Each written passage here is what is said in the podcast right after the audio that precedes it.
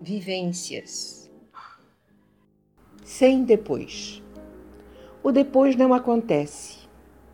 Ele é uma ilusão, sem o menor comprometimento com o momento presente.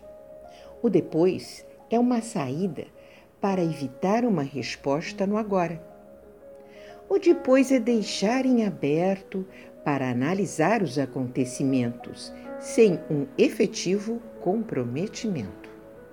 O depois é uma palavra para evitar o silêncio e o compromisso. O depois é alimentar a esperança. O depois é o fugir da realidade. O depois é uma desculpa social. O depois é criar a ilusão da possibilidade. O depois é um sonho para o futuro. Viva o agora, realize o seu momento. O amanhã é o depois, que foi muito bem semeado.